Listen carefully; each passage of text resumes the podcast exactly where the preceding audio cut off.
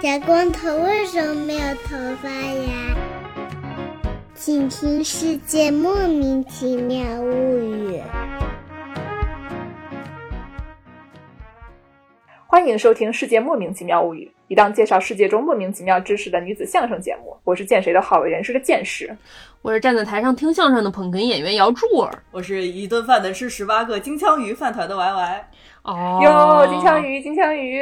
我们刚刚开始录制之前呀，我还非常兴奋的在讲他之前在网上看的赶海视频哈。你先给大家说说赶海视频是什么东西啊？经常就是有那种大叔或者是大哥，就是拉着一个小铲子，拉着一个小桶，然后就跑到海边，大半夜啊，然后就给你看，哎，这个挖出了一个啥，挖出了一个啥，又挖出了一个啥，嗯挖出什么啊有意思。就朋友们，你们看那边那个洞，哎，一看里面就有一个蛏子。对，蛏子，哎，我拿这根杆子来搓一搓，搓一搓，搓一搓，还有个小螃蟹，对，或者拿什么盐往上面撒一撒，撒一撒，撒一撒，你看它出来了，出来了。是是这个蛏子啊，你这个要挖的深一点，要不然的话这个肉可能会断掉。哦，对对对对对，哦，所以是什么时候啊？他晚上是不是还得用红外摄像机啊？好像也没有，就带个头灯哦我看的好像很多是白天的。啊，白天也有。对、哦我看到会有半夜，比如说退潮的时候去捡什么的那种。刺激。除了蛏子还有什么？主要都是什么贝类吗？小螃蟹，哎呀，好馋呀，想去啊！我想到我第一次跟美玲去潜水啊，跟一群美国人一起潜水啊，上来大家都非常的惊奇嘛。潜完之后，大家都说哇，我看到了好多海洋生物。美玲上来跟我说哇，我看到了好多海鲜。这个我觉得就是我们亚洲人是没有办法的。对，so much seafood。有一次，我和一个白人一起走在校园里，然后呢，看见前面过来一只兔子，嗯然后白人和我同时脱口而出，白人说：“好可爱呀！”我说：“好好吃呀 怎么可以吃兔兔？兔兔这么可爱。！”对啊，就是兔兔一看就想吃，想做成那种二姐兔丁。对对对啊，老妈兔头。嗯嗯，哎，行了，我们说点正经的。这期节目呢是要给大家介绍一下在洞森里如何钓鱼啊。这是一期游戏节目啊！毕竟在别的地方钓鱼我们也不会，我还会一个在星露谷里钓鱼，别的我就不会了。啊，嗯对，我们先给大家介绍一下这二次元的钓鱼方式啊，然后呢嗯，就逐步转向三次元的方向。但是三次元呢，我们大家都不是那么的擅长啊，就是一些理论知识。对。所以就只能吹一吹，吹了呢钓不上来，不关我的事啊。错了你们就来指正，你们就来评论区里评论啊哎，对，错了就说应该这么钓。啊！对，但动森这个钓鱼，我觉得是我们是有实践知识的，毕竟基本上图鉴都齐哦，非。常有实践知识。是 动物森友会啊，去年大火的 Switch 游戏，对，它在里面可以干各种各样的事情，但是很重要的一项就是可以钓鱼，对吧？因为你钓上的鱼吧，你不仅可以放在家里，嗯你还可以交给这个鱼饲亭作为标本，作为标本了以后放在家里，然后你还可以捐给你这个水族馆，对，就是啊特别的多种多样，而且你可以还是把这个鱼所有的全摆出来，然后在海边开一种海鲜批发市场。哦，对，它那个鱼有非常多的种类啊，每个季节不一样。而且经常可以钓鲨鱼啊，就是是谁能没事干能钓上来鲨鱼啊？这个有点过于刺激了。只听一声呜呼，你身上拿一个翻车鱼，比你人大五倍啊！非常当当，呜呼，当当当当当当当，对吧？以后如果我们在三次元钓鱼，也想自己配一个 BGM，每次钓上来鱼以后就摁一下，然后呜呼。是啊，有人钓上来那个黄带鱼，是有一种特别稀有的那个鱼，那鱼特大，都穿模啊。那黄带鱼拿在手上穿模进你家里，直接捅破墙，非常厉害。但它那个鱼哦，分季节的嘛，而且它还会分时间段，有的鱼是光几点到几点有，你还可以自己做鱼饵。这就说到之前这个王师傅说的赶海视频啊，这个洞森里怎么赶海呢？王师傅给我们介绍介绍。洞森里就是你要做鱼饵需要那个蛤蜊。嗯然后就是你在沙滩上走，你会看到小黑点，小黑点上面喷水，那下面就是一个蛤蜊。啊，然后因为王师傅是一个幸运翼的一个这么一个玩家，嗯就是比如说别人钓鲨鱼可能钓了三只就上来了，就是一只嗯鲨鱼了。王师傅可能要钓个三百只才会看到一个鲨鱼。哎呀，好惨呀！所以就是为了这种高效率的刷鱼，嗯，王师傅跑到人家的这个小岛上，就在里面一个劲的挖蛤蜊，就先挖他一百个蛤蜊，然后做个鱼饵。人家的蛤蜊都被你挖光了。对，然后就是那小伙伴就告诉我说，他们小岛上动物就说啊，有个很厉害的人就在海边一直在挖蛤蜊。我从白天挖到黑夜。小动物非常的八卦。是，而且这个游戏它是一个全部你都得从头自己来。你刚上去的时候，你可能什么工具都没有吧？鱼竿也要自己做。对，鱼竿你也得从地上捡上那个树枝什么的自己做啊。但是真的要钓的时候那，就很容易，就基本上它就是扯两下，扯两下，然后它还扯的比较重了的时候，你就给它摁一下，它就上来了。没有任何的技术含量。你要看这个鱼影的大小呀，你要估计这是一条小型鱼、中型鱼还是大型鱼啊？和这个鱼上面有没有鱼鳍啊？啊，上面还会有鱼鳍，但是有的时候有鱼鳍的也不一定是鲨鱼，是吸盘鱼。对，我一开始玩这个游戏钓鱼，我总是钓不上来，我不知道是为什么，因为这个手柄有大阵和小阵，好像不是特别的明显。然后我就去问引我入门的阿宝同学，我说阿宝啊，我这个鱼怎么钓不上来？阿宝一听，老师傅就上身来说：“年轻人啊，你看看你啊，阿宝为什么是个苏北口音啊？阿宝不是苏北人。年轻人啊，你看看你，一看就知道打游戏不开声音不？我说，哎，对对对，师傅你怎么知道的？阿宝说，你只要仔细的听，听到那个咕咚一声，一个大便掉进马桶的声音，就说明鱼上钩了。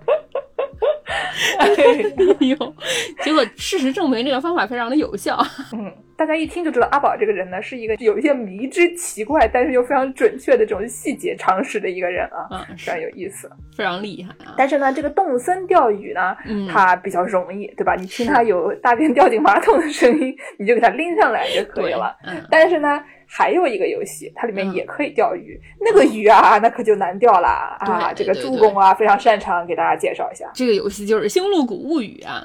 首先呢，这个钓鱼它是有一个技巧在里面的。它那个钓鱼的时候，那个鱼竿一抖的时候，你按下那个键，然后就会有一个竖着的一个像充能条儿一样的那个条儿，那个条儿只有中间有一小段儿是绿的，它会有一条鱼的形状在这个条儿上面上下移动。只有你在这个鱼移动到绿的这一个小部分的地方的时候，你按下这个键，它才能钓上来，对吧？还得按好几次，还不是按一次就行的。是是是，而且这个动的速度啊，还有它中间这个绿条的大小，就根据你这个钓鱼的经验，还有你这鱼竿的好或者是不好，能够控制的。而且你可以在上面上不同的鱼饵，有的鱼饵可以让这个鱼钓上来的时候，你可以顺便带上那个宝箱，里面有点儿什么垃圾啊之类的。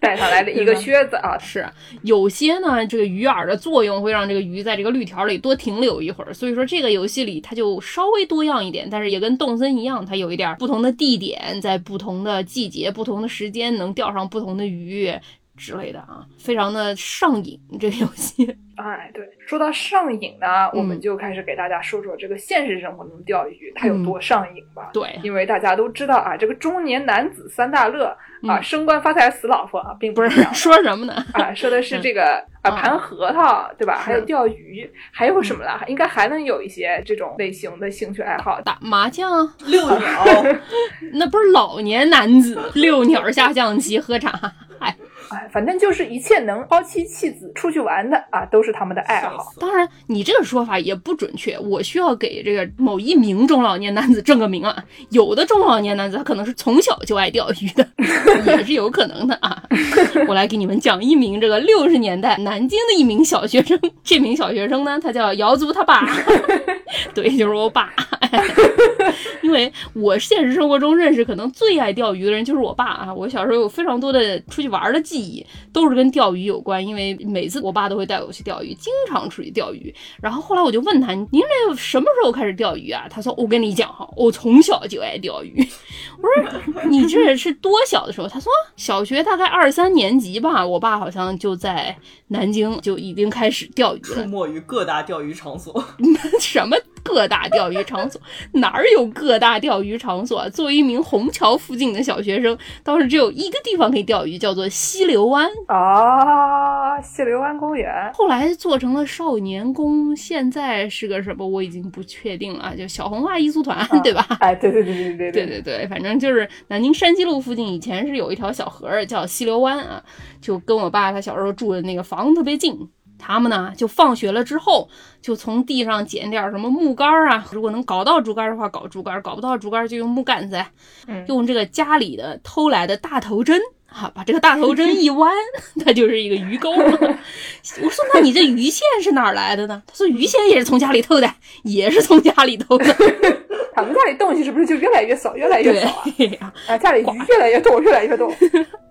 就从家里偷那个缝衣服的那种线，做成鱼线。那鱼线一般这个鱼钩，光这个带鱼饵，它不就沉下去了吗？你怎么知道这个鱼线它有没有动呢？你还得有浮漂子。对，南京人呢，家里面会杀鸭子和杀鹅吃。那是必须的啊。哎，对，鸭子可能鸭毛比较小一点，所以说如果家里正好杀鹅嘛，它就会拔两根那种鹅翅膀上的大羽毛，那个羽毛的梗子呢啊比较粗一点，你可以把它中间用针给它穿通。鹅毛笔那样的，哎，对，剪成一节一节的，把线穿过去，你不就线上有浮漂了吗？对，饵嘛，你就挖点什么蚯蚓啊，挂在这个钩上，就在溪流湾里面钓鱼啊。钓上来可能也就是最多能钓个鲫鱼吧，基本上都没有什么好鱼啊，就是小毛鱼。小学生其实一半儿可能是为了吃，但是主要可能还是为了玩儿吧。钓点鲫鱼，钓点杂鱼南京管这种鱼叫什么小灿子啊。啊。当时他们这个钓上来这个小毛鱼，可能就用我妈话说，一公分宽，两公分长。哥莫斯钓这东西，哎呀，哎呀，怎么吃呢？在这个溪流湾河边生个火，烤一烤就吃了。啊，拿个签子一串还是啥？哎，六十年代嘛，能有这个条件就已经挺好玩，主要还是为了玩啊。那又有的玩，又有的吃，岂不美哉？对吧？是啊，是。我问他，我说那您钓小龙虾吗？现在那小龙虾都那么贵。他说小龙虾那会儿都没人吃，对虽然有，但是那个东西大家都觉得很脏，是下水道里的，上来一股味儿，没人吃。看不起这个东西。对对对对，就是你一想也正常，对吧？在美国都是南方的黑人们啊，喜欢吃这个东西。对一看就是你以前就吃不上好的的人吃这些东西，结果现在都变成了美食。嗯，刚才说了南京小学生这个自制的器具是什么样的，咱们来给大家说一说嗯现代人钓鱼都用什么样的器具啊？不能是竹竿加鹅毛加棉线 你要真要用这些也不是不可以啊。哦，但是应该还是钓不上什么好鱼的。两公分长，一公分宽。哎，一公分宽，两公分长，你能钓到都已经算是不错的了。那天我在跟剑士讨论这个问题，钓鱼虽说很多时候它是看运气的，嗯，但是装备还是有一定这个入门的这个门槛儿的，你得达到大概这么一个水平，你才能钓得上啊。没有这个水平，嗯可能还是比较困难的啊。我呢最近呢看了一个这个中学生钓鱼的一个节目，嗯哎，叫做《放学后海堤日记》。嗯就是说呢，有一帮子，主要是好像是关西那边的小同学们。有一个小同学，他回他老家去上学了。本来呢，他家在城里面，嗯后来他回老家了，去一个比较乡下小一点的地方，然后在海边上。在海边上呢，他就想说，那我参加一个什么社团呢？哦这个时候就歪打正着的就进入了这个钓鱼部。啊，钓鱼啊，部相当于是一个钓鱼部。他说的什么？嗯好像是堤防还是什么，就是在那个海堤上钓鱼的这么一个概念。这个部要也要解散了吗？这个部也要解散了啊！哦，那这些。东西都是那一套，都是那一套。对对对，嗯，但是呢，他很有意思的就是说，他们钓鱼的内容啊，就非常的详细。因为你一个小姑娘，她也没有钓过鱼，对吧？嗯然后呢，另外几个小姑娘就手把手教她，教她呢钓各种各样不同的类型的鱼，需要不同的装备。比如说呢，他们会先讲一下你最开始的这种初心者、初学者，他们需要一些什么东西。比如说，你需要一个这个鱼竿吧，对，这个鱼竿呢，它有的时候是那种抛竿，有的时候是手竿，然后呢有这种绕线器啊，在一个鱼竿的下面，这样的话，那个鱼拉的时候呢，你比较容易上力，就是可以钓大一点的鱼。还有一种呢叫做背兜，用饵钓啊，对，这种呢就比较容易拉，对于嗯。初学者来说比较方便，嗯。但是呢它能钓的鱼呢就比较小。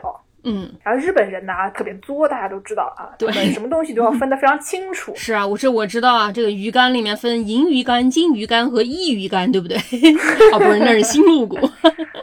先去一个洞里采矿，对对采出来这个矿可以做成鱼竿，是这样的吗？哎，对对，就是这样子的。嗯然后呢，他们做成鱼竿以后去店里面卖，店里面呢就会买各种各样的不同的鱼竿，他们呢、嗯就会按照软硬程度和这个重量啊，哦一般是从分零级到五级，或者从那个就是轻的 L 就是 light，、嗯。然后到重的 heavy 就会有这个哦。ultralight UL。等一下，我是 deja vu 了吗？咱们这一期是拉面节目。这跟拉面那期是一样的，就是它分啊。软的、硬的不同的，就跟牛排一样，它有什么生一点的、熟一点的这种分几个档嘛，分零到五啊。嗯然后呢，他们就会说这个最轻的呢可以挂这个三克左右的饵，就比较小的；嗯。最重的呢话可以挂那种大型的那个叫做路亚，路亚呢可以挂那种就是能拉三十磅鱼的那种路亚，哇。然后就鱼的力气很大的那种。不是路亚这个词儿，不也就是饵吗？英语里面呢叫 lure，就是你引诱别人啊，引诱就是 lure。嗯。但是呢，那个日本人他不会发音啊，日本人就说撸啊，啊，中国人一听撸啊，那我们也学撸呀，啊，哦就变成了这样。但是呢，嗯。这个东西呢，基本说的是就是仿生饵，是。啊然后呢，它中间还有比如说它从零号到五号嘛，一嗯般你可能不用零号，也不用五号，你在一般的那种场景下面用的中间档的比较多，嗯。比如说水深四到六米的会用这个嗯。二号的鱼竿，嗯。水深十米以上的这种海钓，它可能钓上比较大一点的鱼的，它用个三号的鱼竿，是，这样的一个情况。嗯然后呢，刚才这个助攻说的还有这个浮标嘛，对吧？嗯这个浮标它还有不同的形状的，你可以能弄个鹅毛笔放在上面。对，然后呢，它还有的时候是那种一个竖直的，有点像是一个那种纺锤形状的。这立式现在有不同的形状，挺多分类的。我刚才去知乎上看这个立式浮漂有哪些分类，哎呀，那叫一个眼花缭乱啊，根本看不懂，过于专业了。这个我们就不啊具体说了，反正历是因为比较现代，所以有非常多的分类，不同的样子啊。嗯。嗯，它基本上有占到的历史啊，有躺到的卧式，嗯然后还有呢球形的浮标，嗯然后呢还有那种线浮标，漂一条的。对对对，那就是鹅毛儿啊，那种就比较古老一点。我小时候跟我爸去钓鱼，用的多数都是这种线浮漂，就管它叫浮子，它等于说是一节儿一节儿的，你就能够通过它沉下去了几个，判断你的线沉了多少，浮上来了多少啊。嗯，我在那个动画片里面看到那小姑娘她们也会用那个线浮漂。然后呢，还有这个鱼钩，这个鱼钩呢，对吧？它有不同的大小，也是跟那个拉面一样的，分一二三四五六七八好多种。嗯基本上就是你要钓小鱼的话，你不能用大鱼钩，人家吃不了。对，它上面会写说你钓哪几种鱼可以用这个鱼饵，嗯然后你上面弄一个吃的，嗯人家吃吃吃搁到嘴了，然后你就把它拎上去。还有的时候呢，你如果饵太长了，然后人家吃完吃差不多了，他就走了。哎，这个时候就比较尴尬，所以那个鱼钩的长度和这个饵的长度都要符合你想钓的那个鱼的大小，否则你钓不上来你想要钓的那个鱼。对，往鱼钩上面挂鱼饵，你最大的一个目的，你就是想要把这个钩整个藏在这个饵里嘛。嗯如果鱼能在水下看见这种闪闪发亮的这个钩，它很有可能它就不吃了。当然也会发生见识，说这种钩太大了，饵球太大了，来的都是小鱼啊，它在那儿嘟嘟嘟嘟嘟嘟嘟嘟嘟，然后你就在水面上看你那个线一抖一抖一抖一抖，心想说完蛋了，那我这饵肯定被小鱼给偷偷吃掉了啊。对，刚才说那个饵的长度呢，就是说嗯我看那个动画片里面讲的，有一种鱼饵叫做嗯帕瓦伊侧面。就是它是也有点像是假鱼饵，嗯但是呢，它不是那种我们所谓的路亚，就是它找的仿真的，基本上你做成一个小鱼，然后你用来跟大鱼搏斗的那种。嗯跑蛙鱼松呢，它是那种看起来像虫子，但它嗯不是虫子，是给那种怕虫的人弄的。哦而且呢，它这个东西它有味儿，那个鱼可以嚼一嚼，嗯就是它闻见了那个味儿以后，它就过来嚼。这个时候呢，哦你就可以吃吃它，然后就给它钓上来了，对吧？这个东西呢，它好处是可以循环利用，但是它那个长度呢，有的时候哦你就比如说虫子，其实你也要掐嘛，就是比如说你要弄嗯一个差不多长的，不然你底下碎老藏一条虫，然后吃吃吃吃吃吃半天也吃不到那个狗子。所以呢，就这种东西，它都要把这个头掐一下，然后差不多能把那个钩子整个包起来那么长，这个鱼饵就可以这么搞。而且咱们现在中国卖的很多那种鱼饵是一个粉状的那种，你和点水进去，它就能做成一个面团的那种，比较好塑形的那种。然后它有的时候它会往那个粉里再加一点这种腥味儿，就感觉好像有点像肉的感觉。所以说也是荤鱼素鱼都能钓，不像以前根据你这水里有什么鱼嘛。如果说你钓的是螺丝青这种吃肉的鱼，你就挖蚯蚓给它做饵；如果说是嗯像鲫鱼这种吃草的鱼，那你就放个面团儿或者放个玉米团儿。现在的卖的那种粉儿状的那种饵，相对来说就比较万能一点。嗯，但是呢，就不光是那种放在鱼钩上的这种嗯东西，就是还有的饵呢，它是放在笼子里的。比如说在那个动画片里面啊，他就介绍了说这个竹夹鱼就是阿基，嗯。然后呢，如果它是小的阿基呢，嗯。叫做阿基扣，对吧？就是嗯。竹夹鱼子。这个东西呢，在日本非常有名的，大家都非常爱吃的一种鱼啊。然后呢，嗯。你要不是自己钓嘛，你可以用拖网、哦围网，对。等等，这个小伙子老师非常擅长的这些捕鱼方式啊，给它捞上来哎呀，那我们这一期是水产结婚节目啊！我突然想起来，啊。对啊，妥我们这期是水产结婚啊，非常开心啊。嗯对啊，然后他捞上来了以后呢，基本上做的比较多的就是油炸。嗯就他那个节目里面呢，就是全是小女孩儿，就是现在非常流行这种女高中生干一切，比如说女高中生骑摩托、女高中生露营、女高中生钓鱼，对这这样的类型的节目啊，里面一个嗯男人都没有，看着非常开心啊。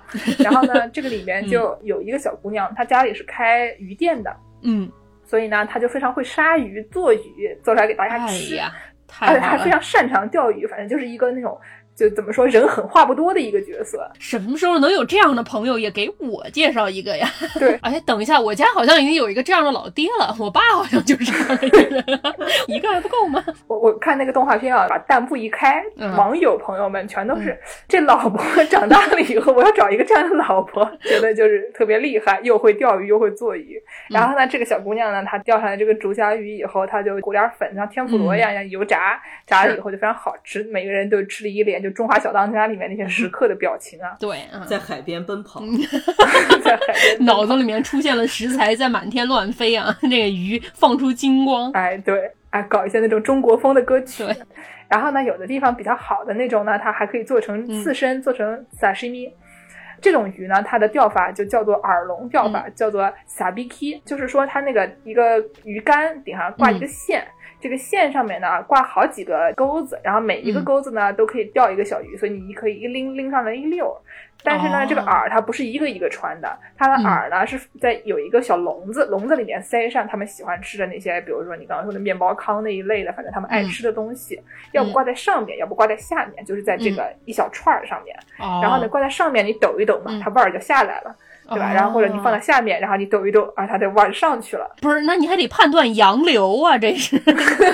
他们这些东西都分得挺清楚的。比如说嗯你在某一个渔具店里面买，然后你跟他说你要钓什么鱼，然后老板就会告诉你买哪一种好，是这个哦上卡钩式还是下卡钩式啊？这个笼子在上面还是在下面不一样。厉害，反正呢，这种耳笼钓法呢，就是你嗯省得你一个一个搓球了，对吧？你就直接弄一个小笼子，放里面一抖，嗯啊，就非常开心。这个呢，让我想到就是今天我在问助攻说，中国人钓鱼喜欢有一种说法叫做打窝子，就是你先扔一点吃的下去，把那个鱼聚上来，然后呢你再钓。嗯这个感觉有点像，因为它也是有一坨这个饵放在那儿抖一抖，然后呢，鱼都来了以后，你可以等一等，就不要急，嗯等上上来几条了以后你再拎一下，这个效率比较高。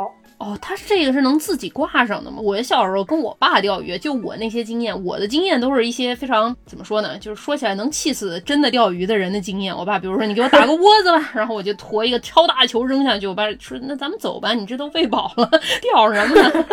之类的，但是根据我的经验，它这鱼吃上这个饵的时候，它不是自动就能勾上嘴的呀，你得在恰当的时机拎起来，它才能勾破它那个嘴啊，它不会自己勾上嘴啊。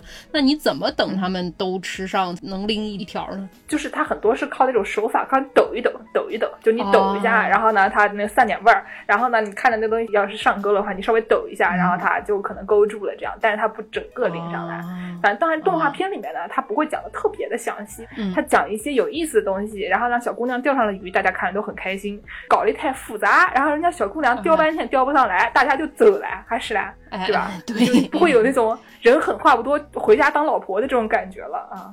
所以动画片还是要看一个爽啊，是，啊。刚才我们讲到了这个鱼钩啊、鱼饵啊、浮标啊，嗯，然后还有这个鱼线，这个线这个助攻给大家介绍一下吧？鱼线基本上主要现在就分三种，有一种就叫这个尼龙鱼线，大家都见过啊。这个住纽约的朋友们抬头看看，这个犹太人聚集区头顶上也有一根儿的这个鱼线，就普通那种透明的那种塑料的尼龙鱼线，一般就是它有不同粗细嘛。然后第二种大类就是编织鱼线，特别是去钓海钓啊，你去跟鲨鱼搏斗，去跟鲸鱼搏斗，不是跟大鱼搏斗的时候，这个鱼线很容易断嘛。所以说它有的鱼线它会好几根编在一起，就更牢固一点，不容易断。还有一种叫做浮碳鱼线，是一个高级鱼线，特别厉害啊！这个玩意儿好像据说在水里比较透明，所以鱼不太能察觉得到。不然你有的时候这个尼龙鱼线阳光一照，它会反光，鱼可能会察觉到有鱼线，它就会警觉。但是，一般你凡人可能也不太会花钱买这个啊。那我想请问一下，嗯像柯南里面造密室的，应该是哪一种鱼线呢？就那个万能的钓鱼应线该。是尼龙，对，我觉得一般这种路上用的这种鱼线都是尼龙鱼线。犹太人用的也是啊尼龙鱼线。是你要是想把人脑袋给弄下来，像柯南里面那种，可能还得编织鱼线，我猜，不然不够牢靠。啊、对，每次都是你绕一绕进去，然后拉一个什么扣，然后一拉，然后那个胶带一松，哎，对吧？啊然后就出来了。而且就是这个柯南，感觉拍了二十多年，嗯这个鱼线啊就越来越狠，就越来越厉害。最开始你只是拉一个扣，嗯到将来这个大家都口味被调上来了，然后鱼线能干的事情就越来越多啊。啊，用鱼线参加奥林匹克代操。就感觉现在柯南里面的这个鱼线，就感觉已经是一种神奇的东西了。黑科技，对，已经是那种科学啊，就是这个嗯柯南的科 科学的一个部分了。绝对是啊。嗯，除了这些东西嘛，这些东西我们大家都知道是你必须的。嗯，还有一些怎么说，你有当然好，嗯没有的话，可能勉勉强强也能熬过去啊的一些东西，比如说小网兜。对吧？哎有的时候你钓上来一个鱼，这个鱼呢，它那种挂在上面，但是它咬的不是很死的时候，你把它拎上来，它可能就滑下去了。嗯所以你赶紧拎上来了以后，拿个小网兜去兜一下哦，啊，然后这个这个鱼嘛就给你拉回来了。咱们中国管这玩意儿叫抄网啊，这个还是挺必要的。特别如果你钓鱼比较大，有的时候你那鱼线可能不足够把它给拎上来，你把它拎在半空中，它那一挣扎线就挣断了。所以说，一般这是一个大家组团的活儿，一个人这个鱼快上来了，旁边一个人就拿着抄网就往上捞啊，这个东西还是挺必要的，我觉得啊。嗯，你这个长网拎上来了以后，下面怎么办呢？你得找个桶给它摆一下不？哎，但是你如果钓一天，天又特别热，怎么办啦？你就得带一个冷藏箱，对吧？这个鱼在里面不至于被烤化掉，哦，就是不容易死掉。然后呢，就会有人带一个那种让鱼在里面还可以活一段时间的一个嗯器具啊。反正嗯日本人呢，现在就比较喜欢带这个冷藏箱，或者你不行的话，你拿一个桶，然后上面盖个毛巾啊，让它嗯这个里面能喘上气儿，这种的就也可以。我小时候，我爸都带那种一个鱼篓一样的那东西，你可以把它鱼放进去，然后再扔回到水塘里，把这个东西有一条线在岸上插住，所以说这个鱼就可以还在它的这个塘子里再活一会儿啊。嗯，这个也很好啊。嗯，然后呢，有的时候你还要钓鱼证，哎，对吧？就是有的，比如说海边，它可以让你随便钓。然后呢，有的那种溪流啊，什么这个湖里面啊，如果你钓的人太多了，它控制这个流量，所以呢，它就会搞一个钓鱼证这样的东西，相当于你像交税一样，它其实不是很贵，然后呢，也不需要你有什么特殊技能，嗯但是就是相当于你在这块地方交，你要交一个什么林业税，然后呢，他会跟你讲说你不能钓多少多少厘米以下的鱼，因为人家这个太小的鱼，你给人家生态破坏掉了。是或者说呢，你这个钓鱼一共能钓多少斤，超过多少斤了以后，你就给它放回去，等等的这种有各种各样的要求。嗯所以呢，这个东西也是挺必要的，不然你马上被护林员抓到了以后，你就很尴尬啊。对，虽然呢，其实它也没有很严重的后果，但是你非常尴尬。不是在美国这个钓鱼证管的好像还是挺紧的，特别是你无证赶海是会被抓起来的。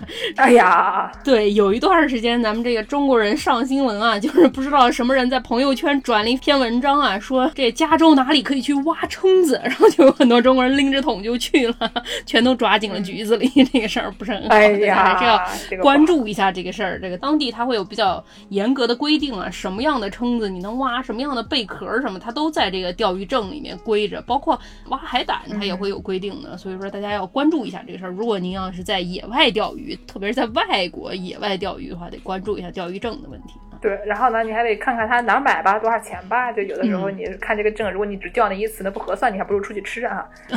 这些有可对，看日本的，好像他们就是一般的康比尼里面，康比里面能做任何事情，就是这个路边的便利店啊，嗯，能交税啊，有的时候嗯能买演唱会的票。哇，还可以给杰尼斯充钱，对，然后呢，日本很多地方一定要发那个传真的，对吧？你可以去那里发传真，然后还可以去那里买钓鱼证等等的啊。这个康比尼真的是非常的厉害啊。这便利店一般都库存都非常的充足，所以说你也可以利用便利店来追踪 Y 师傅，你去进去一个便利店一看，哟，平日什么都有的便利店，怎么今天一个饭团也没有？你就知道 Y 师傅在两个小时之内一定在这个附近啊。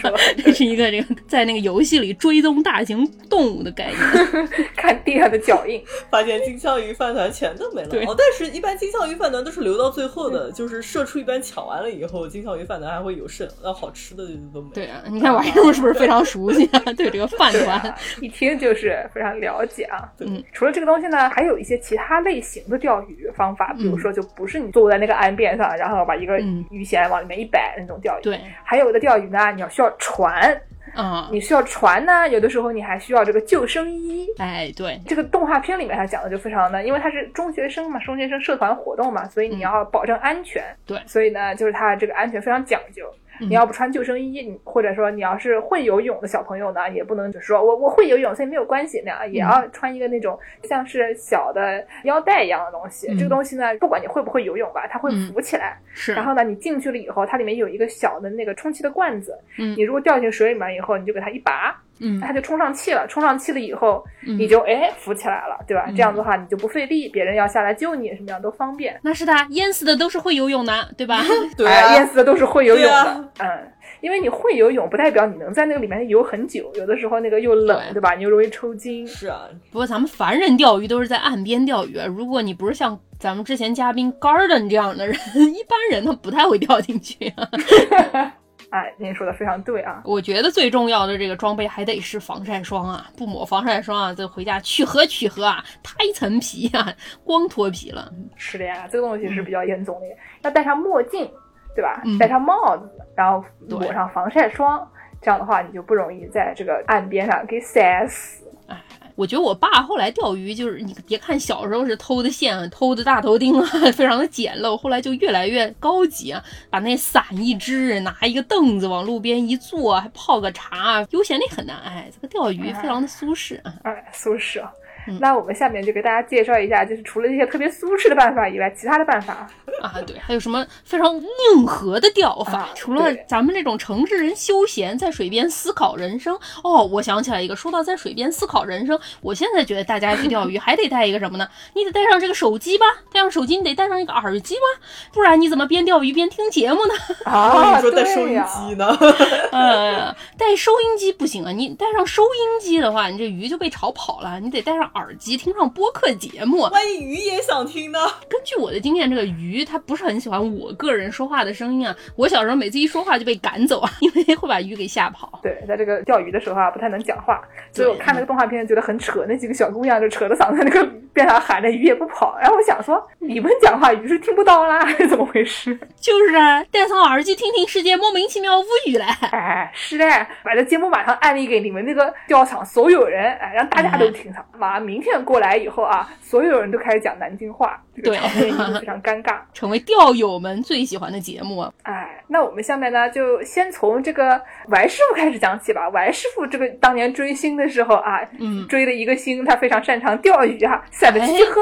是哪个呢？这虽然不是我追的啊，毕竟王师傅是一个室内派，但是呢，就是我们说到这个啊，中年男子抛妻弃子啊，我们这位当事人是抛弃了门把也要去钓鱼，门把是怎么回事？闷吧就是团圆，团圆啊，抛弃了团圆，立志要买小岛出海钓鱼的这个大野智同学，啊，对，经常看他那个综艺节目啊，大家都在什么去游乐园啊，他在游乐园那个过山车上坐着，就说啊，好想钓鱼啊。是，他喜欢的呢钓鱼方式呢是海钓，就是出海钓鱼。就为什么会喜欢海钓呢？是因为河钓可能会遇到熊，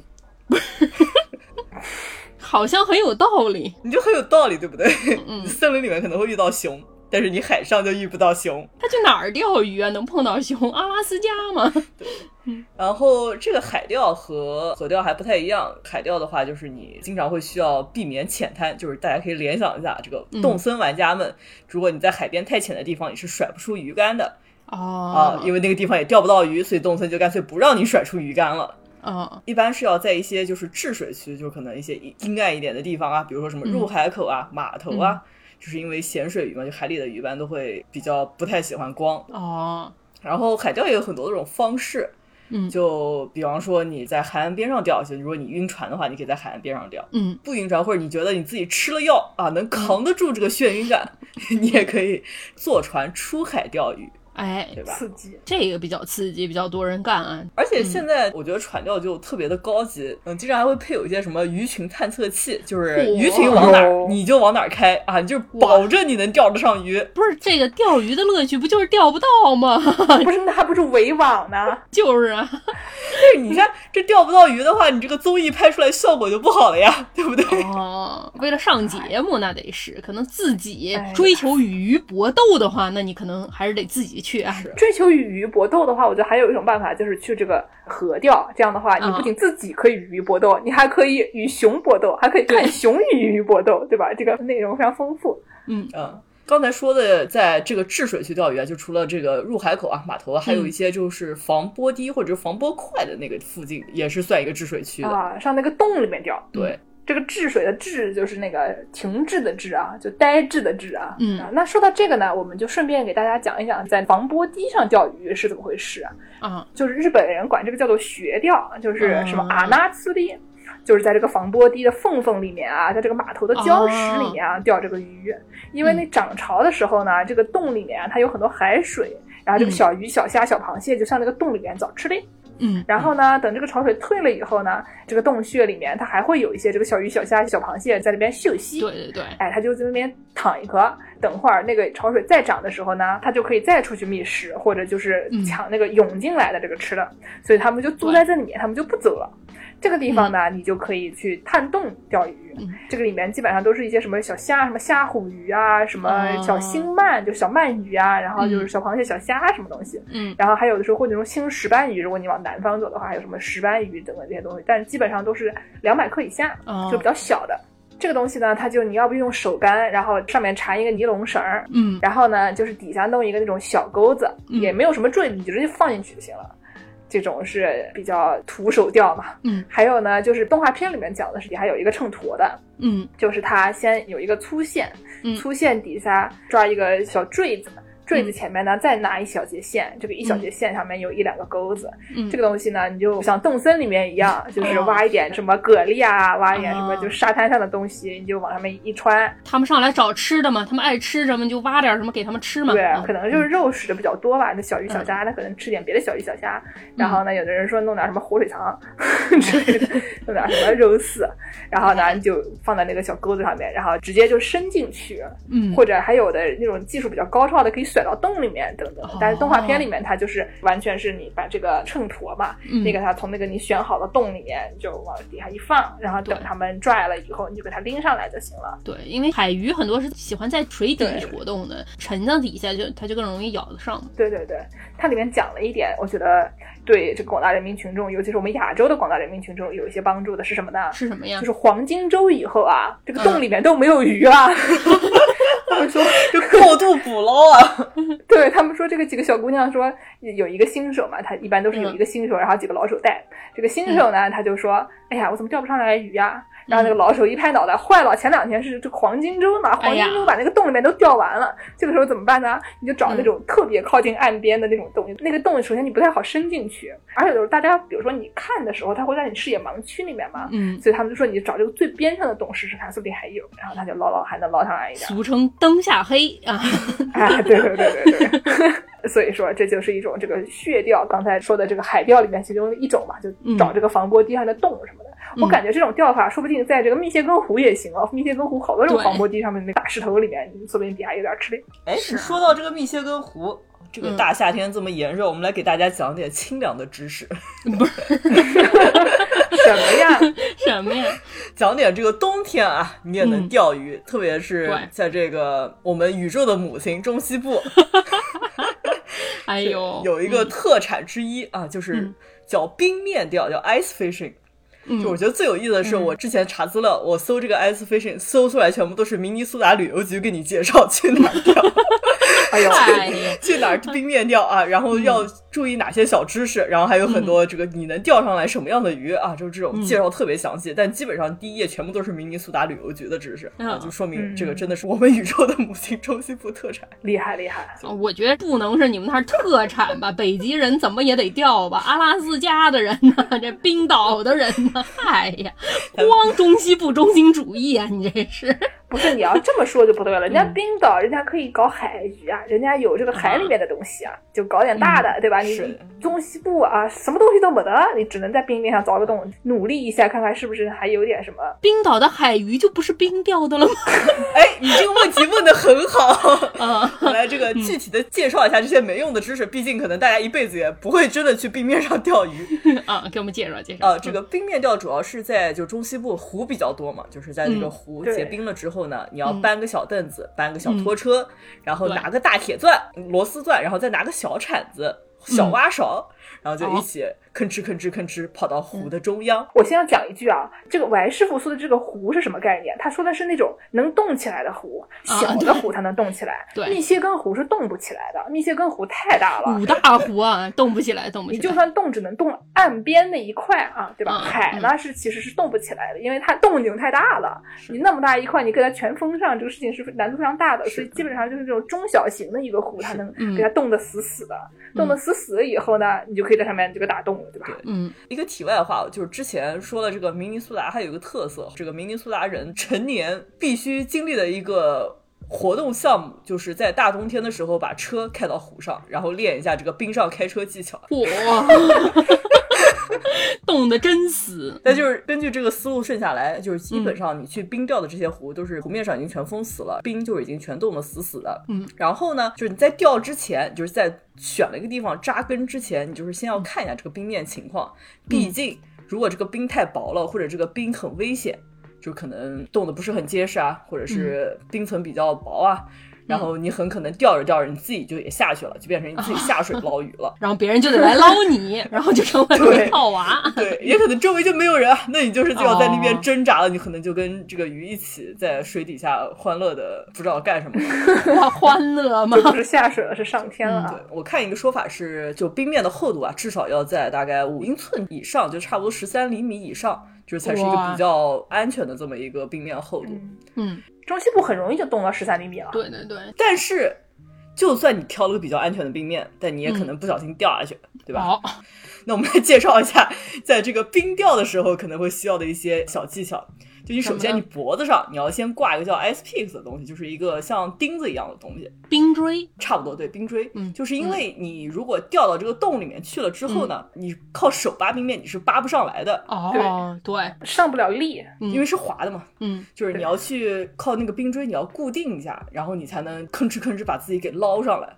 哦，对，嗯，然后其次，很多就是冰钓的，你这服饰都是有一些浮力作用的，就是能确保你能浮在这个水面上，就是不会整个人就哐当一下就下去了啊！主要是你不穿羽绒服吗？你去冰钓，你肯定要穿羽绒服啊不。是，不只是羽绒服，就有那种专门的带浮力的。刚才我们讲的那个，就是那个腰带上面，你掉下去以后，嘣，给它气瓶一开，然后你就哎噌浮起来那种东西，感觉对冰钓是非常重要的啊。对啊，还有就是，有的时候这个就是湖面结了冰之后，有的时候是下了雪的，就是你还是能踩着，就可能不太会滑。但是有的时候嗯没有雪的话，就是全部都是冰，然后你走到湖中心的时候呢，你就可能如果穿普通的鞋子就会滑，所以你还要穿冰鞋。对，啊，对，就不然的话你就过去跳那个芭蕾啊，在那一圈一圈的转，很尴尬。讲了这些安全工具了之后呢，那我们来讲一下，就是你具体开始这个钓鱼之前，你要打洞。嗯，不像就是刚才我们说的这个雪钓，就是洞已经是现成了的，但是这个冰钓 你要自己去打洞。没有洞，创造洞对，。你要创造洞。就我们之前提到，你要带一个大的一个螺旋钻，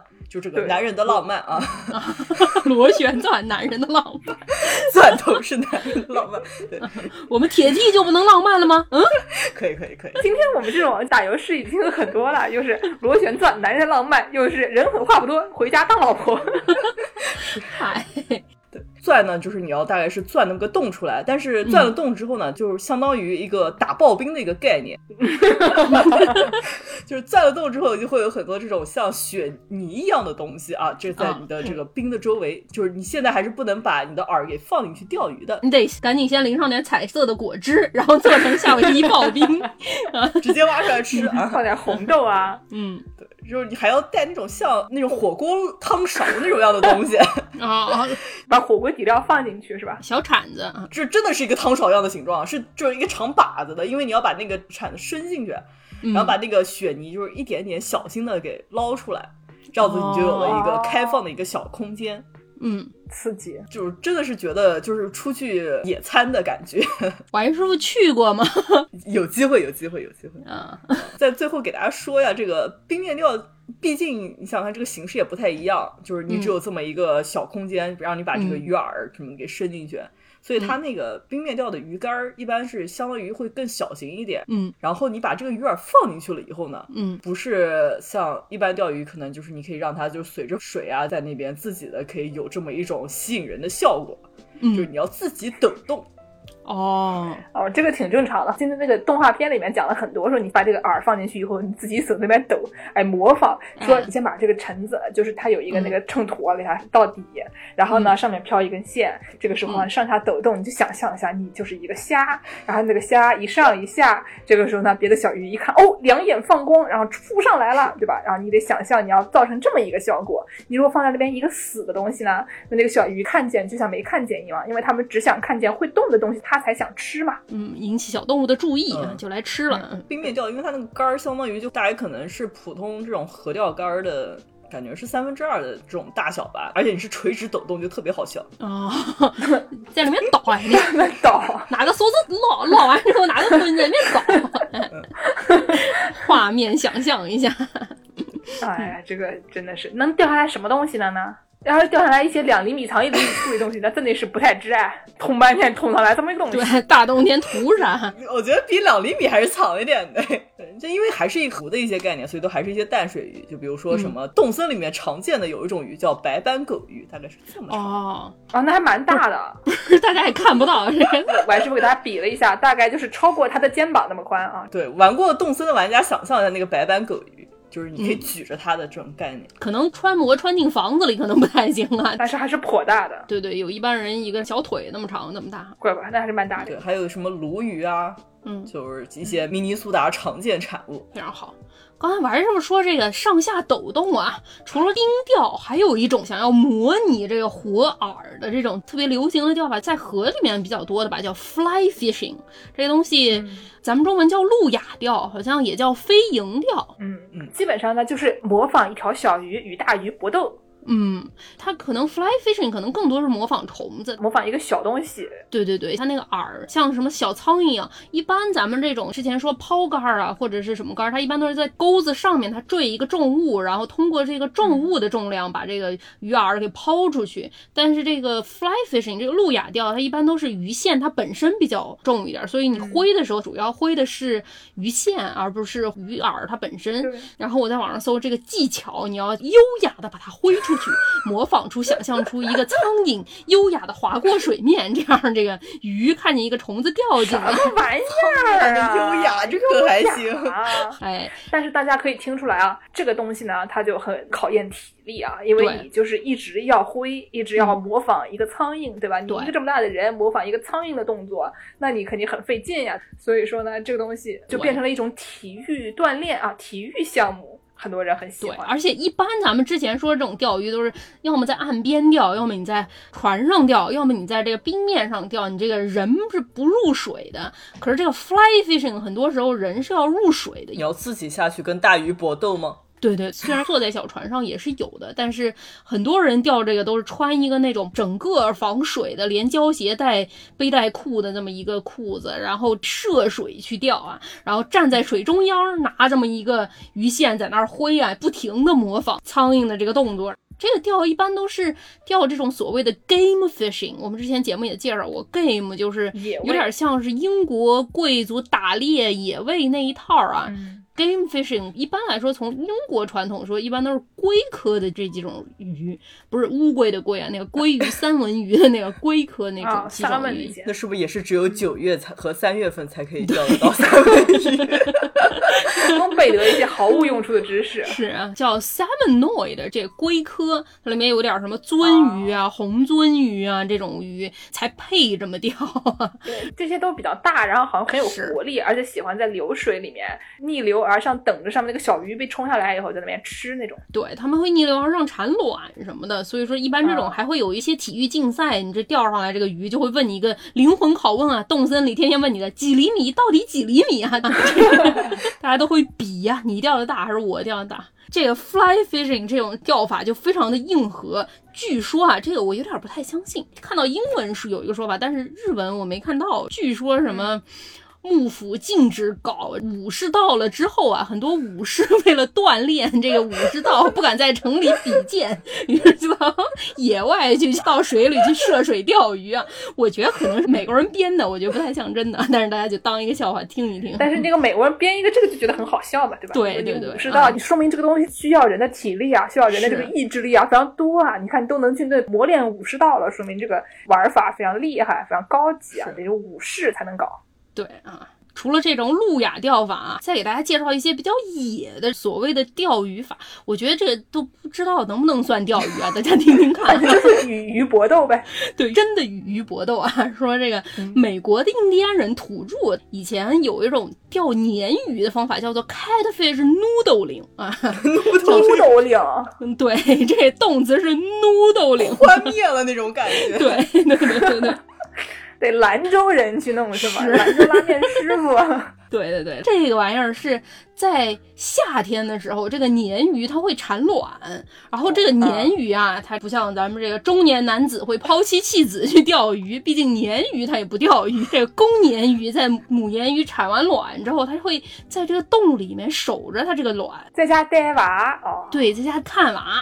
所以说呢，就会一般找两个人，他这两个人下到水里面去，然后你就找这个锅锅拉拉里这个犄角旮旯里面，什么石头下面，或者是什么泥洞啊，或者是。一节儿那种木头的底下那种地方，它一般就会在这种小犄角旮旯里面产卵。两个人就去看，一个人把这个洞的一个出口给堵上，另外一个人就伸手进到这个。狭长的隧道里面就伸手进去摸啊，然后这个时候这个鲶鱼没有办法，因为它要护卵嘛，所以它就上来就只好咬住你的手。于是这个人就徒手把这个鱼给逮住，直到把这个鱼给抓上来为止。有的时候整只手到这个手肘都伸到这个鱼嘴里，把这个鱼给捞上来。这个捕鱼法叫做 catfish noodling，徒手捕鲶鱼。哇塞，这个东西感觉你说它是人类的捕鱼方式，我真的不是很相信。你说这是熊类的捕鱼方式，或者什么海獭、水獭什么的，你有？感觉还是就正常一点。对，现代社会的人谁干这个呀？哎呦喂！还非常多人干。以前这个北美土著啊，大家搞的时候还会在手上缠个布去搞，因为有的时候被鱼给划破了皮肤，你会容易感染嘛。毕竟这种淡水河里的这种细菌还挺多的。但是现代白人男子他们不管的，他们都是徒手光着手就去抓，很多时候就非常的危险。我建议他们直接去那个澳大利亚跟蜘蛛搏斗算了。真的，所以这个东西在美国很多州它都不合法，它在南部的多数州是合法的，因为是他们那儿的一项传统嘛。白人，但是在北边基本上都是不合法的，这个太野蛮了。最好笑的是说说这个爱搞这个 fly fishing，爱搞路亚钓的这些人就反对这个徒手 catfish noodling。为什么反对呢？反对的理由说你们这些人啊没有体育精神，不是。都搏斗了还没有体育精神？我们钓鱼的时候都是给鱼一个选择的，对吧？我这个饵搞下去，它可以选择吃，它可以选择不吃。我是跟鱼斗智斗勇的，对吧？你到人家洞里面把手伸进去，人家爱有选择的呢。你要尊重人家鱼，非常没有 sportsmanship。我想说，这个体育精神，动保协会有上来吗？说你这不给人家鱼选择。这个时候，我建议他们啊，noodling 的人和不 noodling。的人，我们建议他去我们上一期节目那个大牢里面的全场打一架，谁赢了谁说了算啊。对你，这样特别有体育精神，是不是？对，对，但是确实有王师傅刚才说这个动保的这方面的考虑啊，因为毕竟他这个公鲶鱼是在家看娃嘛，他这有鱼卵啊，你把人家这看娃的公鲶鱼逮走了，这一窝卵不就完蛋了吗？所以说确实是有一定这个生态上面的考虑啊。这不是逼着妈妈回归家庭吗？逼着妈妈回归家。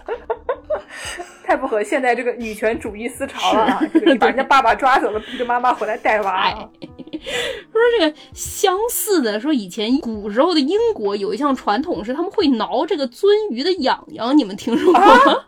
叫 trout tickling 啊。不是你给说说，据说这个鳟鱼停在水里面，如果你不弄很大动静，你不三个女的在水边讲相声啊，你要是平静的闭着嘴啊，慢慢的接近这个鳟鱼，它实际上是不会跑的。然后你就用平缓的动作把手伸进水里，伸到它的肚子底下，挠挠它的肚子。然后这个鳟鱼它就会翻过来装死，于是你就可以把它逮起来。这不是芋头的概念吗？这个好刺激啊！这个我都有点想玩。而且这个好像据说是一个非常有历史传统的。莎士比亚好像有一部《第十二夜》里面还提到过这么一个什么人，就像快要被挠痒痒的鳟鱼一样，说明这个事儿在当时还是挺多的。莎士比亚说过，肯定是个真的。对对对，现在好像在英国很多地方这个事儿都不合法了，因为因为它痒啊。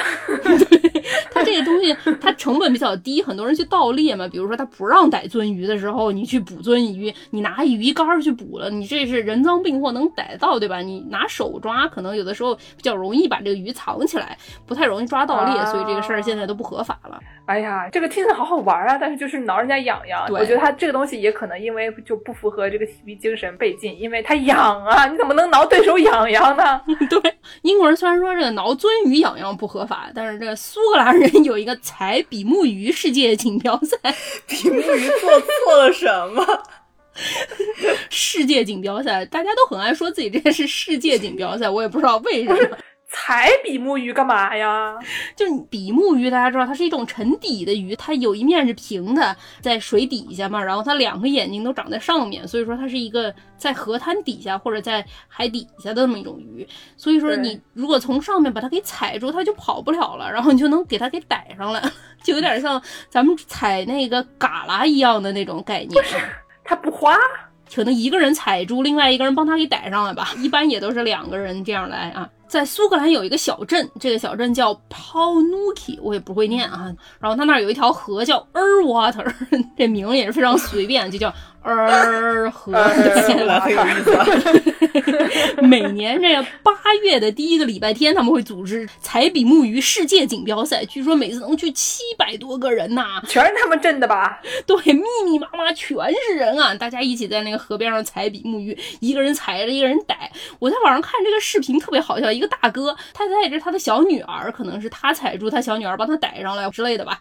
他们俩好像逮着了，然后就过来，看见有人在拍摄嘛，特别乐呵呵的，从背后掏出来一个肯德基的塑料袋，把这肯德基的塑料袋打开一看，里面是一条这么大的比目鱼。我想说，你刚给我看这个，我也看不出来你是从家里带来了一条比目鱼，还是你现打的？菜场买的哦，嗨，非常有意思啊！我觉得这个运动不错啊，这个可以，就是我们之前做了一期关于奥运的节目啊，嗯，如果大家没有听的话呢，可以去下载这个云听 app 里面。找一找这个奥运的奇妙夜，应该还能找到这个录播的啊。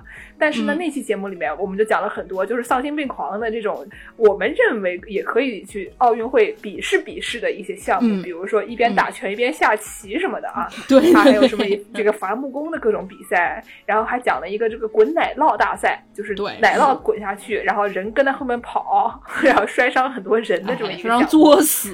对我感觉这个彩笔木鱼不错，彩笔木鱼可以安排进去。啊，跟这个上面是差不多的路数。比目鱼说：“我觉得不行，我 这就跟开幕式不能放鸽子差不多。我觉得，毕竟不符合动物保护协会的这种。比目鱼确实是啊，它这个原生物种啊，你要是采光了，它万一没有了，这个事儿就非常的棘手。但是有一种鱼，可能大家在朋友圈啊，或者是微信的公众号里也见过。”北美有一个问题，有一个入侵物种啊，就是咱们这个亚洲鲤鱼，大家知道吧？啊，就是这个东西，它进了这个河里面就管不了了。然后这个亚洲鲤鱼船一开过去，它就会跳出水面，经常会有那种视频，一个大哥开了一个船过一个水面，那亚洲鲤鱼啪啪啪啪啪啪啪跳上来打脸，这样非常多，非常可怕。于是当地居民就发明了一种新的这个打亚洲鲤鱼的打法，叫做 scarping。这个 scarping 是怎么回事呢？大家见过那种划水吗？你说我平时上班吗？喝酒的那种啊。对，不是像滑雪相对那种滑水嘛，你脚上带两个那种滑雪板儿一样的，然后前面一个船拖着你，然后你就可以跟在后面啊冲浪一样那种往前滑。于是我就看见他们那个当地的人民边划水，手上边拿一个抄网或者是一个带倒钩的网球拍，然后那船 开过去，亚洲鲤鱼就跳起来，然后那个人旁边船后面还拖一个篓子，那个篓子上面放一个像篮球筐一样的，然后他就把那个鲤鱼啪啪啪往那个篮子里面打。哇，是一项非常刺激的捕鱼运动。我感觉这个东西啊，所有的社畜都应该去学一下，边划水边摸鱼，岂不美哉？对吧？完了以后，你中午饭还有着落了，多开心啊！死高品啊，大家学习一下。那下次贴纸给大家出个证儿吧。太难画了，这个对薯条女士的挑战非常大。就是模仿这个奥运这个会标，然后来稍微的搞一下。可以可啊以，高品，我觉得可以。又画上饼了。嗯，回头大家多给薯条女士介绍一些对象。哎呦，那我们最后再给大家介绍介绍，除了这些奇怪的钓法，还能钓上一些什么奇怪的鱼吧？铁罐、靴子、轮胎，能做一个垃圾堆墙纸。又是动森里的啊。嗯，看了这个动画片呢，你学到了很多知识。嗯里面呢，他就讲说，你掉下来垃圾怎么办？也是一种清理海洋的方式。所以你掉下来垃圾也不是白掉了，对吧？你这相当于 recycle 啊。嗯然后呢，这里面掉下来的鱼了以后呢，你就可以交给那个人狠话不多，让他去做给你吃，哦对吧？它里面掉下来这个竹荚鱼，我们都知道它可以做成刺身，但是它最经常的是做成这个油炸一下吃。垃圾 fly，嗯对，然后呢，它还有这个什么石狗公，嗯他们管它叫卡萨沟，是这个地方的方言，在这个濑户内海周围的特别有名。这边春天好像特别常见，它可以也是你钓下来新鲜的吧，可以做成这个生鱼片。嗯。但是呢，你也可以非常豪迈的搞一个锅，里面摆上米，上面放一条鱼，盖上，哦。直接拿过去蒸，蒸出来以后嗯。就是石狗公蒸饭。蒸饭，狗公公蒸饭。少了一个字儿，真的要闹了。嗯，这里面呢还讲了一种鱼，叫做呃巴利，就是臭肚鱼。这个好像也是他们那边的方言，臭肚鱼啊！哎就是，肚子很臭啊。这个写作臭肚鱼。然后呢，这个东西在好像关东那边会叫爱狗，就是这个嗯巴黎也是他们这里的这个方言。这个东西呢，它就是说可以冒充石斑鱼，就是它哦虽然不是很值钱，但是呢，你清蒸烧汤什么的也很好吃，就是这个臭肚鱼。这里面呢还有一种钓上来的鱼，这个钓法是最开始介绍的一种，叫做 choi nage。什么意思呀？choi 就是轻轻的，然后 nage 呢就是抛竿嘛，轻抛钓法。哦，这个东西呢，它就是一个杆儿上面一个绳儿，绳儿底下有一个这个秤砣一样的东西，秤砣上面一根平的，就有点像是那个鹅毛笔一样，一个飘在上面一个福字，底下呢又是一个短的这个线，线上面几个钩子，哦然后呢，这个就对于初学者来说比较容易上手。嗯这个东西钓上上来的这个沙梭。叫做嗯念作 kiss，、一听以为是那种就是亲一下啊 kiss，嗯，对，但是呢，它是一种这个小小的这种锥形的柱体的这种一个小鱼。这个鱼呢，也是那种十厘米左右吧，那种便宜的小鱼，好吃的很。然后呢，它是就是油炸的，那在我看来也属于咱们南京这种小餐子鱼。哎，对对对，因为它就是一个绳儿上面挂好几个钩子嘛，好几个钩子也是一起拎上来了。嗯所以我们刚才有这个什么竹荚鱼，有臭肚鱼，嗯有狗公公、石狗公，嗯啊、还有这个沙梭。嗯，这些东西呢，我们都没有怎么听说过，对吧？它毕竟是一个日本的动画片。对，这个时候呢，我们就可以给他推荐一个。在中国的朋友们，如果你们对在中国钓鱼有兴趣的话，可以去看这个芒果台的付费节目，叫做《快乐垂钓频道》。哦，啊，它里面的各种各样的什么钓鱼比赛啦、钓鱼知识啦，在哪里钓鱼啦，然后还有什么钓啥最大的鱼啦等等这些莫名其妙的，但是跟鱼相关的节目。然后我就上这个芒果台官网看了一下啊，嗯，它的排片有各种各样的排片，觉得还挺刺激的。钓的都是什么鱼啊？我觉得我小时候，我爸他们钓的要么就是鲫鱼。扁鱼、鲫鱼一般烧汤，扁鱼一般红烧。然后如果有个草鱼的话，可以做个鱼头。酸菜，哎，酸菜鱼。嗯咱们现在这个淡水鱼好像基本主要是这几种啊，有的时候会钓到那种昂刺鱼，鱼可以红烧啊，烧豆腐都挺好吃。这些东西呢，你是可以烧的好吃，但你能上电视吗？你上电视的东西呢，肯定是更加刺激的。所以呢，哦你要是想知道上电视都是什么鱼的话，你就是芒果台看一看啊。鲨鱼啊 翻车鱼，啊，翻车鱼是不是有点刺激？摸啦摸啦，摸啦摸啦，我还看到那个 CCTV 十这个科教台啊，嗯科教台有一个自动钓鱼装置的一个节目，就有一期科教台有各种各样的那种，比如说小发明、小创造，有点像那个月曜里面那种日本最老的 发明家发明一些那种 怎么都不能把这个茶水变凉，每次都会烫到自己的那个老头啊，就差不多的东西。然后里面还有一个自动的，就是比如说一咬钩，它就一弹啊，就把鱼哦勾上来了。然后呢，发明了这个东西以后，就跟别人比赛，输得很彻底。但是 看起来就是迷之搞笑，因为感觉跟月曜差不多，但是它不像月曜那种是一看就是来搞笑的，它那种一本正经的搞笑，所以看着非常快乐。哎呦，那可太好笑了，因为毕竟鱼是很聪明的。我们之前说过，这个什么线反光了，钩子露出来了，它就不吃了。与鱼搏斗，你还是要有一定的 这个体育精神的。你这个自动钓鱼装置没有体育精神不行。嗯，说这个搞笑钓鱼节目呢，嗯我本来以为有一个节目会很搞笑，因为有一个叫 Bob Mortimer，是一个经常上 BBC 的一个英国的喜剧演员。然后呢，这个人呢和一个叫 Whitehouse 两个人都是这种喜剧演员，经常在 BBC 上看见的人。他们呢嗯搞了一个这个钓鱼节目，就是中年老头抛弃妻子去钓鱼，然后你觉得一定很好笑，对不对？对这东西怎么能不好笑呢？毕竟人家都是专业搞笑演员，结果你打开来一看，真的就是死老头纯钓鱼，纯钓鱼，乖乖，一钓一个小时，纯钓鱼。然后两个人讲什么？我跟你讲，嗯他们两个人，一个人站在水里边 fly fishing，、嗯另外一个人坐在岸上面吃面包。一边吃哦面包呢，他就问说：“你最喜欢的艺术家是谁？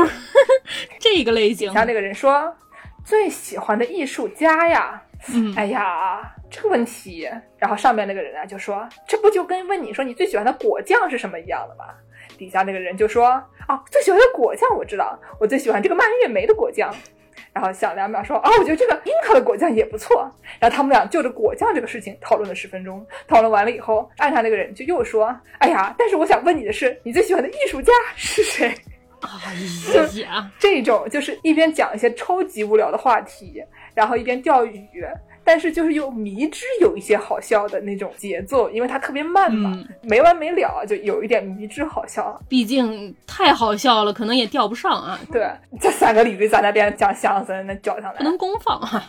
是因为它特别慢，然后慢到很好笑，这么一个节奏的一个电视。有人对这种嗯英国的风光有兴趣的话，可以去看一看，别的就算了，哎别的我建议去看 CCTV 十啊。对对对对对。最后，我给大家说一个笑话吧。说到钓鱼，我除了我小时候我爸特别爱带我去钓鱼之外，我第一次接触这个外国人钓鱼，哈哈，是在这个语文课本上的有一篇课文，不知道朋友们现在还学不学啊？有小学生听我们节目吗？听我们节目的朋友应该都是上过小学的吧？我猜啊。以前我们学过一篇课文，叫做《钓鱼的启示》，大家还记得吗？反正我不记得了大。概就是说，有一个爸爸带着一个儿子去钓鱼啊，然后他们这个钓鱼证大概明天开始才能钓鲈鱼。结果这个儿子在十一点半钓上了一条大鲈鱼。爸爸说，虽然没有人看，但是你这个还没有到钓鲈鱼的时间，你要把它放回去。于是他就把它给放回去了。